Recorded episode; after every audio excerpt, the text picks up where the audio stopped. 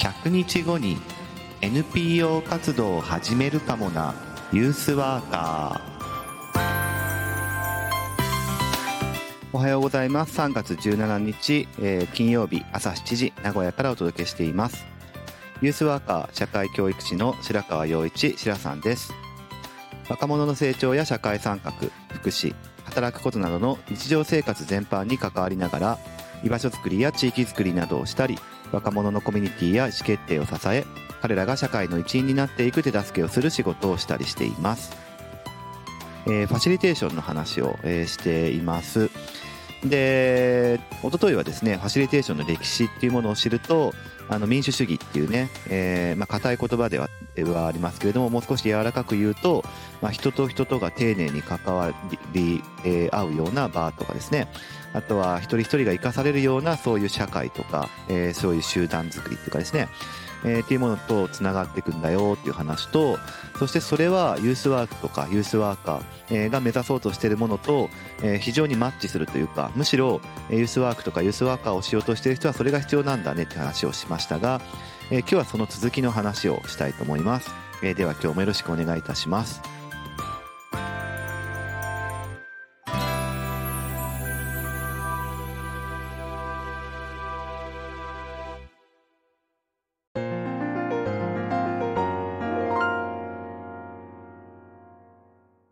えー、ラボラトリーメソッドという話を今日はしたいんですが、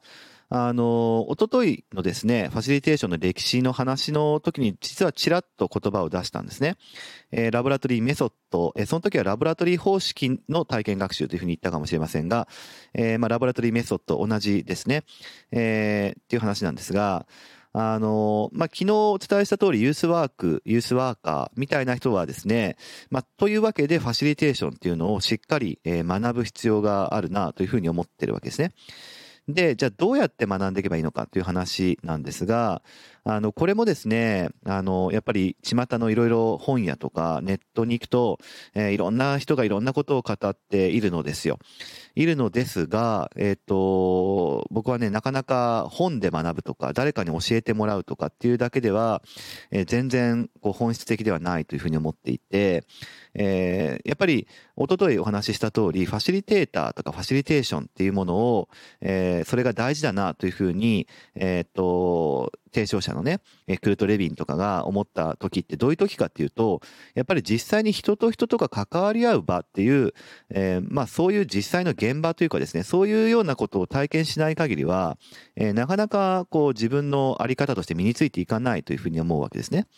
なので、えー、まあ、対人関係っていうものに対する、えー、まあ、専門的な、えー、まあ、関わり方の作法っていうことが、え、まあ、一つファシリテーションですから、え、やっぱりそこは、こう、体験的に学んでいくっていうのが最終的には大事になってくるっていうことなんですが、えー、その中でファシリテーションっていうものを学んでいく、えー、方法としてラボラトリーメソッドっていうのは、えー、もう古くから、え、もう60年ぐらい前からずっとやられてる伝統的な考え方、方法なんですね。で、えー、本当にファシリテーションを学びたいんだったら、えー、ラボラトリーメソッドっていうものに基づいた学び方を僕はするべきだというふうに思っています。えー、なぜ、なぜならこれが伝統的にずっとやられている方法だからっていうことですね。で、じゃあ、ラボラトリー方式の、えーと、体験学習とも言うんですが、ラボラトリーメソッドって何かっていう話を、えー、今日はちょっとしたいなというふうに思うわけですね。じゃあ、ラボラトリーメソッドの話をしますけれども、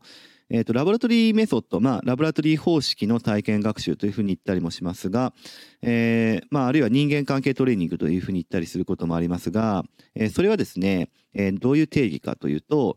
えっ、ー、と、まあ、これもいろんな人がいろんなことを言ってるんですが、えっ、ー、と、例えばですね、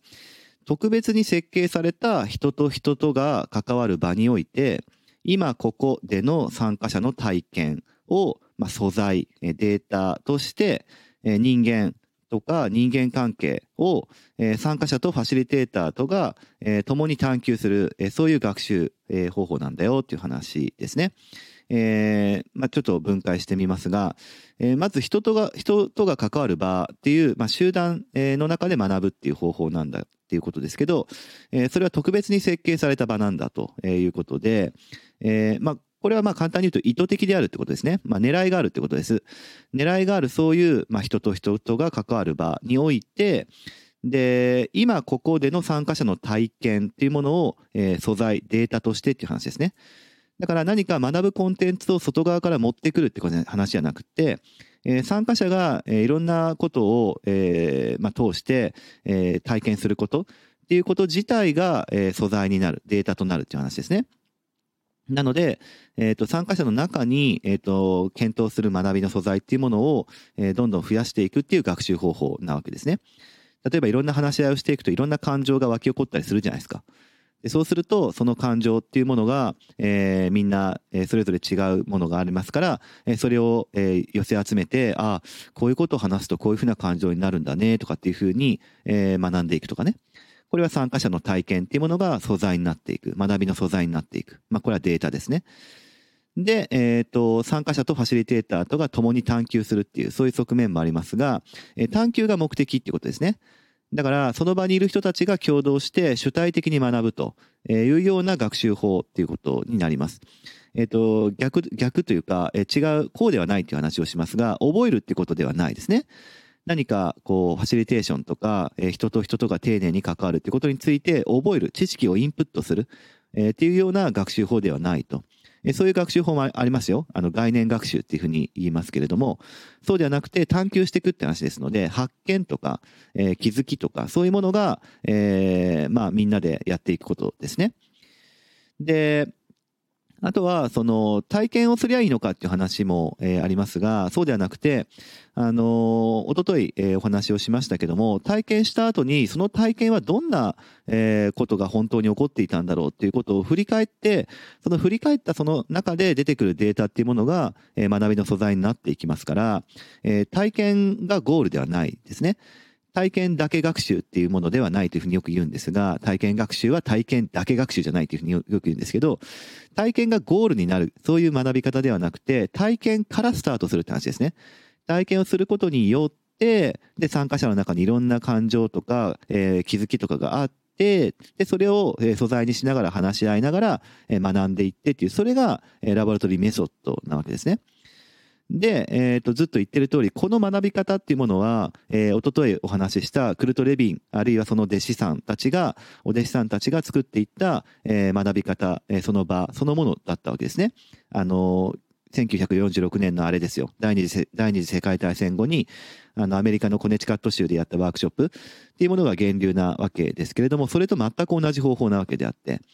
で、えー、この学び方っていうのは画期的だということで、えー、その後ですね、アメリカに NTL っていう、えー、ナショナルトレーニングラボラトリーっていう、団体があるんですけども、えー、そこで、えっ、とそ、その団体が出来上がるんですね。この学び方を通して、えっ、と、社会、えーより良い社会づくりをしていく人たちの養成方法として、えー、このラボラトリーメソッドっていうものはとても、えー、発展していくことになるんですね。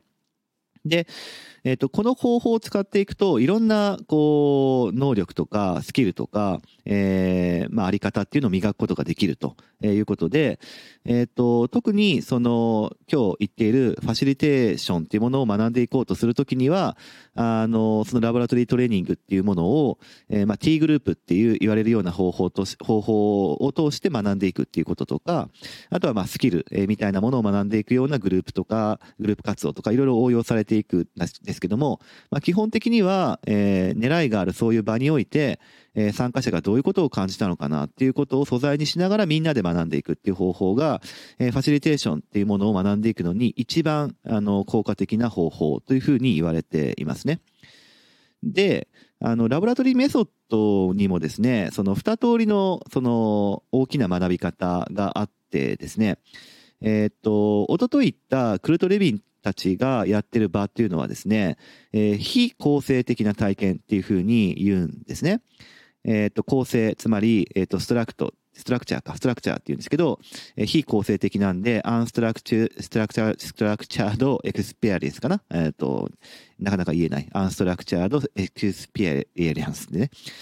で、もう一個は構成的な体験っていうことで、 structured experience っていうのがあるんですけど、あのまあ、わかりやすいのはですね、あの、特別に設計された場っていうふうに言うと、しかも狙いがあるって話ですから、えー、なんか構成的な体験の方が分かりやすいかもしれない。えつまり取り組む課題内容っていうものが、えー、まあ、いわゆる場を作るそういうファシリテーターによってあらかじめ設定されていて、で、まあ、要は課題が作り込まれてる、構成されてるっていう高精度が高い、えー、そういうアクティビティとかエクササイズみたいなものを使って、まあ、体験活動をして、で、そこからいろんな学びを得ていくというようなものが、あの、今日、えー、まあ、体験学習とか、えー、いうことで想像しやすいと思うんですけど、あの、それは構成的な体験と言われるようなもので、どっちかっていうと、あの、部分的な学びを取り出したりとか、えー、部分的な学びを取り出すのに特化させるとかいう時に、えー、やっていく方法ですね。えー、要は、だって取り組む課題内容によってそこで、えー、起こることっていうものがある程度方向性決まってきますから、えー、それはより意図的にやっていこう、えー、というふうな時には便利なんですけど、それが、えー、じゃあイコール、えー、ラボラトリーメソッドの全部かっていうとそうではないっていうことですね。もっと全人的にファシリテーションとか人間関係のことについて学ぶっていう時には、えー、それらを全部、えー、丸ごと、引き受ける非構成的な体験っていうものを使います。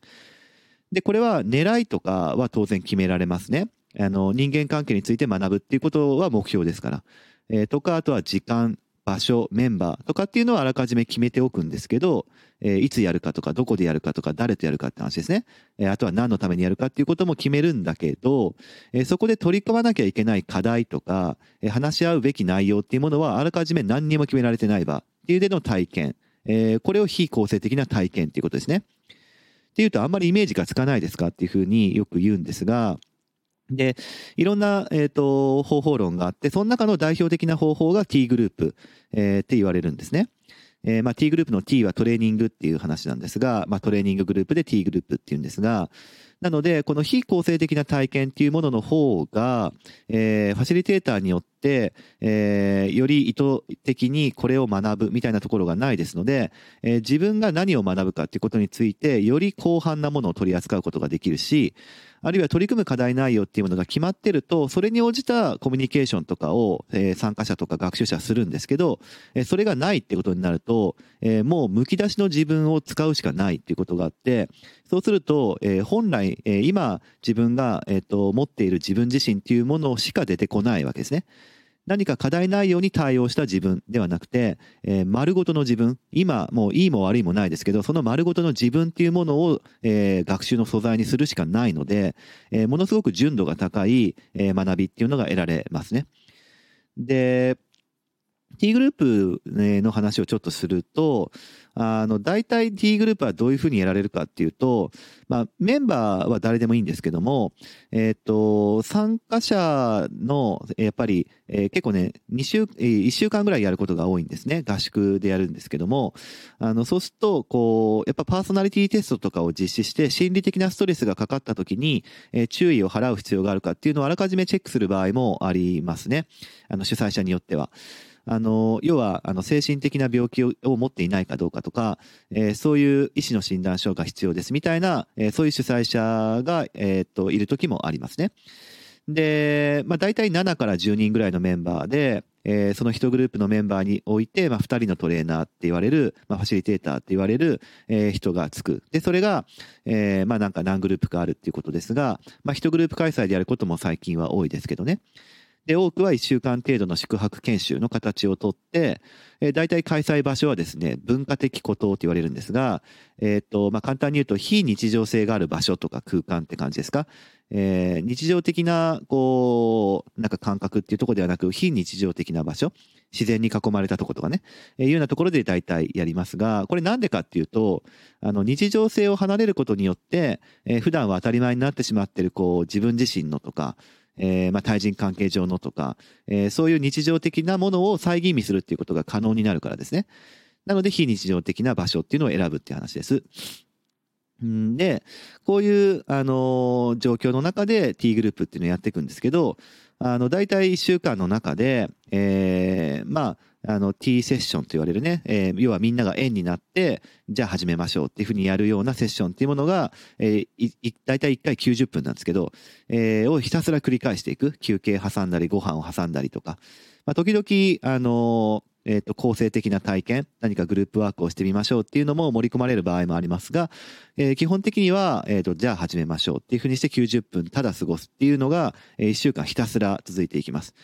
で、そうすると、あの、だんだんですね、その自分のあり方っていうものが透けて見えてきたりとか、えー、グループ、この、えー、よりより良いグループってってことについて学ぶっていうことが起こってきたりとか、えっ、ー、と、必ずその、えー、T セッションが終わった後は振り返り用紙を書いて、えー、振り返りっていうのを、あの、していきますから、あの、個人でしていきますけどね、基本的には。えー、っていうことがあるので、振り返りから学ぶっていう、その構造になるわけですね。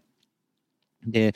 まあ、これでもまだイメージつかないっていうふうに思うと思うので、え一番最初に、え T セッションが始まるときに、え1回目の T セッションの時に最初にどういう説明がされるかっていうのを、あの、典型的なものを喋りたいと思うんですけど、こうやって、えー、グループのファシリテーターが言うんですね。えー、はじめましてと。えー、じゃあ今から T グループ始めていきたいですと言って、えー、T グループはですね、場所と時間と人だけがあらかじめ決められてるんですね、と。で、ここに、え、今皆さん集まってる部屋、え、がありますけど、え、日程表が書かれてますから、え、この時間でやっていくんですと。ただ、ここで何をするかっていうのは何も決められてないんですね。えー、一人一人が納得のいくように過ごしてほしいと思ってるんですって。で、その時にその場で、えー、起こる事柄っていう、まあ、その全てがですね、えー、学習の素材になっていくというふうに思うんですって。で、あの、もちろん、あの、私たち、ファシリテーター、トレーナーっていうのはですね、えー、まあ、皆さんを指導したりとか、教えたりとか、えー、そういうなんか、リーダーとか教師っていうんですかね、えー、いうのではないので、えー、まあ、皆さんの学びのお役に立てるように、えー、グループの一員として働きたいと思ってるんですね、と。で、あとは、こう、T グループのセッションの中で起こる出来事っていうのはですね、一回限りのもので、えー、後戻りっていうのができないんですよって。で、えー、ただそれ学びの素材にしたいので、えっ、ー、と、大体 T セッションはですね、大体こう、セッションの模様をテープに録音するっていうことをするんですが、まあ、今テープって言わないかな、録音するってことをしますと。で、私たちのグループの共有の財産なので、あの、これは一週間の中でいつ聞き直してもらっても結構です。まあ、ただ、あの、個人情報とか含まれるので、部屋の外に持ち出したりとか、あの、複数グループがある場合は、他のグループの人に、え、その録音を聞かせるっていうこととかはやめてほしいんですよね、って。あとは、えっ、ー、と、毎回こう T セッション90分過ごした後に、えー、振り返り用紙っていうものを皆さんに配るので、えー、それにこう、いろいろ気づいたことっていうものを書いてもらうんですけど、で、これも、あの、この部屋にバッて置いときますから、えっ、と、それぞれ T セッション終わった後に書いてもらいたいんですけど、あの、まあ、みんなで、えこの振り返り用紙は、あの、置いておきたいと思いますと。えただ、それは、えっ、と、終わった後には皆さんのもとに返さ、え返していきたいと思いますと。で、えっ、ー、と、自分自身のそれはね、記録とか、えー、あとはグループの中で、これはこう喋んなかったけど、えー、書いておこうかなというふうに書き残しておくっていう、えっ、と、その場には出してないけど、あった、えその場にはあったっていうデータ、えの存在を知るのに振り返りをして役に立ちますから、えそれで、こう、活用するようにしてみてくださいと。じゃあ始めましょう。って言って始まるんですね。で、そうすると、あの、大体、えー、不慣れな人とかは、えってなるわけですね。え？ってなるってことは、その場に不安な、不安なことを感じてるわけですけど、えー、っと、何すればいいんですか？とかっていうふうに聞くけど、別に誰も何も答えないですよね。何をするか決められてないんだから。で、そうすると、あの、うん、自己紹介みんなでしませんか？みたいに言い出す人とかもいるとかね。例えばですよ。いろんな、えー、っと、始まり方があると思うんですけど、で、そうするとそれにみんなが応じるとか応じないとか、別にしなくちゃいけないってさされてるものは何もないから、してもいいししなくてもいいんだけど、みたいな感じになって、で、90分なんとなく時間をそうやってずっと過ごすと。で、振り返りをしていくわけですね。それは自分がどういう感情の動きをしていたかとか、どんな行動をしていたかみたいな話なんですが、大体 T セッション終わった後に、えっ、ー、と、そのグループを見てるファシリテーターは、グループでどんな動きがあったかっていうのを最初に言ってくれます。え、何分何秒の時に誰々さんがこういう言葉を喋って、え、何分何秒の時に誰々さんはこういう反応をしてるって、みたいなことを細細かく言って、で、自分たちがどういうふうに動いたかっていうことを、えー、振り返るわけですね。で、個人で、えー、いろいろなことを書いていくわけですね。例えばさっき言った自己紹介しませんかみたいな人はひょっとしたらなんでそんなことを言い出したんだろうってことを考えると一番最初に不安な気持ちがあったからかもしれない。ってことは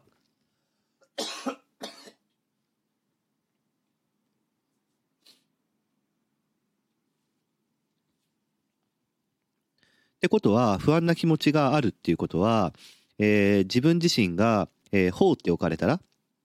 何かしなきゃいけないっていうものが、えー、ない時にはすごく自分は不安な気持ちになる人なんだっていうことを気づいたりとか、不安な気持ちを解消しようとするっていう時に自分はよく他の人にこういうこうして、これこれしてみませんか？みたいに提案をするような人なんだとかね。いうことについて気づいていくわけですよ。で、これって、えー、あらかじめ取り組む課題っていうものがあったら気づけなかったことなわけですね。とか、あるいはそういうやり取りをしていく中で、ああいう言葉を喋った時にああいう反応があったみたいなものの積み重ねが、えー、どういうコミュニケーションをしていくと、えー、なんかもうちょっと、えー、きちんと伝わるような話し合いができたのかなとかっていうふうな、えー、学びにもつながっていったりとか、本当に縦横無尽にいろんなところに学びが、え、っと、広がっていくんですね。だし、えー、それを1週間繰り返していくとチームとしてのまとまり感も出てきますから、えー、グループって、えー、一番最初はなんかみんなバラバラな状態だったけれども、こういうプロセスをたどっていくことで、え何か一貫性のあるグループになっていくんだっていうこと自体も学ぶことができる。そうすると、えより良い人間関係っていうものはどういうふうにできていくものなんだということ自体を体験的に学んでいくことができるわけですね。っていう話が、えっ、と、T グループの学び方になるわけですが、えっ、ー、と、まあ、T グループの話が、えー、多くなってますけども、まあ、えっ、ー、と、こういうラボラトリーメソッドですね。今言った T グループは非構成的な体験ですけれども、えー、それに限らず構成的な体験も含めて、えー、自分で自分を試すという場の中において、えー、自分自身のあり方とか、えー、それは場作りのことに関してもそうだし、自分自身の、え、人間っていうものの器みたいなのを磨いていくだとか、あるいは人間関係、それは転じて、えー、一人一人が生かされる民主的な、えー、場、あるいは集団みたいなことを考えるためには、えー、ラボラトリーメソッドっていう自分を投入して、いろんな人たちと振り返りながら学ぶっていう方法が、えっ、ー、と、一番本当に学べるということが言えるっていうふうに思ってますね。実際だから、えっ、と、ユースワーカー協議会がやっている、え、ユースワーカー養成講習会っていうプログラムがあるんですけど、えー、この中核に置いてるのがやっぱラボラトリーメソッドなんですね。あの、概念学習的にいろんなインプットっていうものもやる時間もありますが、やっぱりあり方を磨くっていうものに対して、えー、一番本当は学べるのは、えー、若者と関わってるその現場の時ですよ。なんだけど、やっぱりこういうふうにしてみるとどうなるのかなっていうことを、えっ、と、リスクがある形で若者に試すっていうことはなかなかできないですね。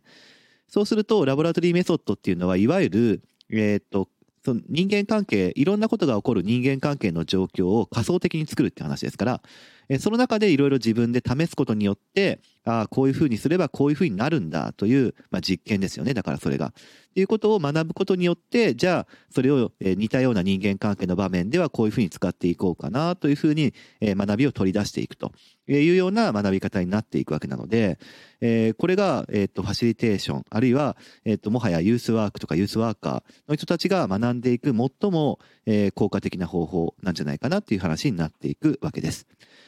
はい、えー、今日はここまでにしていきたいというふうに思います。今日も聞いてくれてありがとうございました。また明日も聞いてください。このラジオは音声配信プラットフォームスタンドドット .fm からお届けしています。Apple Podcast、Spotify、Amazon Music、Google Podcast からもお聞きいただけます。番組へのお便りはスタンドドット .fm のレターからお送りください。文章などのコンテンツを配信するメディアプラットフォームノートでも記事を書いています。明日もどうぞ聞いてくださいね。しらさんでした。